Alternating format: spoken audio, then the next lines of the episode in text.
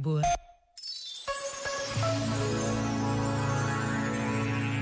O coro e a orquestra da Jornada Mundial da Juventude que vamos viver no próximo mês de agosto teve mais um ensaio no passado fim de semana.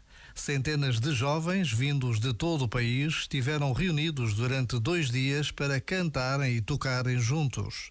Acolhidos por famílias e amigos, foram um sinal da alegria e da esperança que acontece quando os jovens se encontram.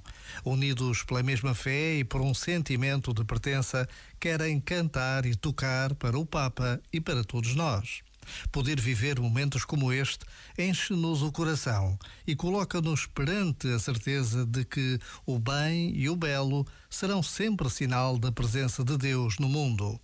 Já agora, vale a pena pensar nisto. Este momento está disponível em podcast no site e na app.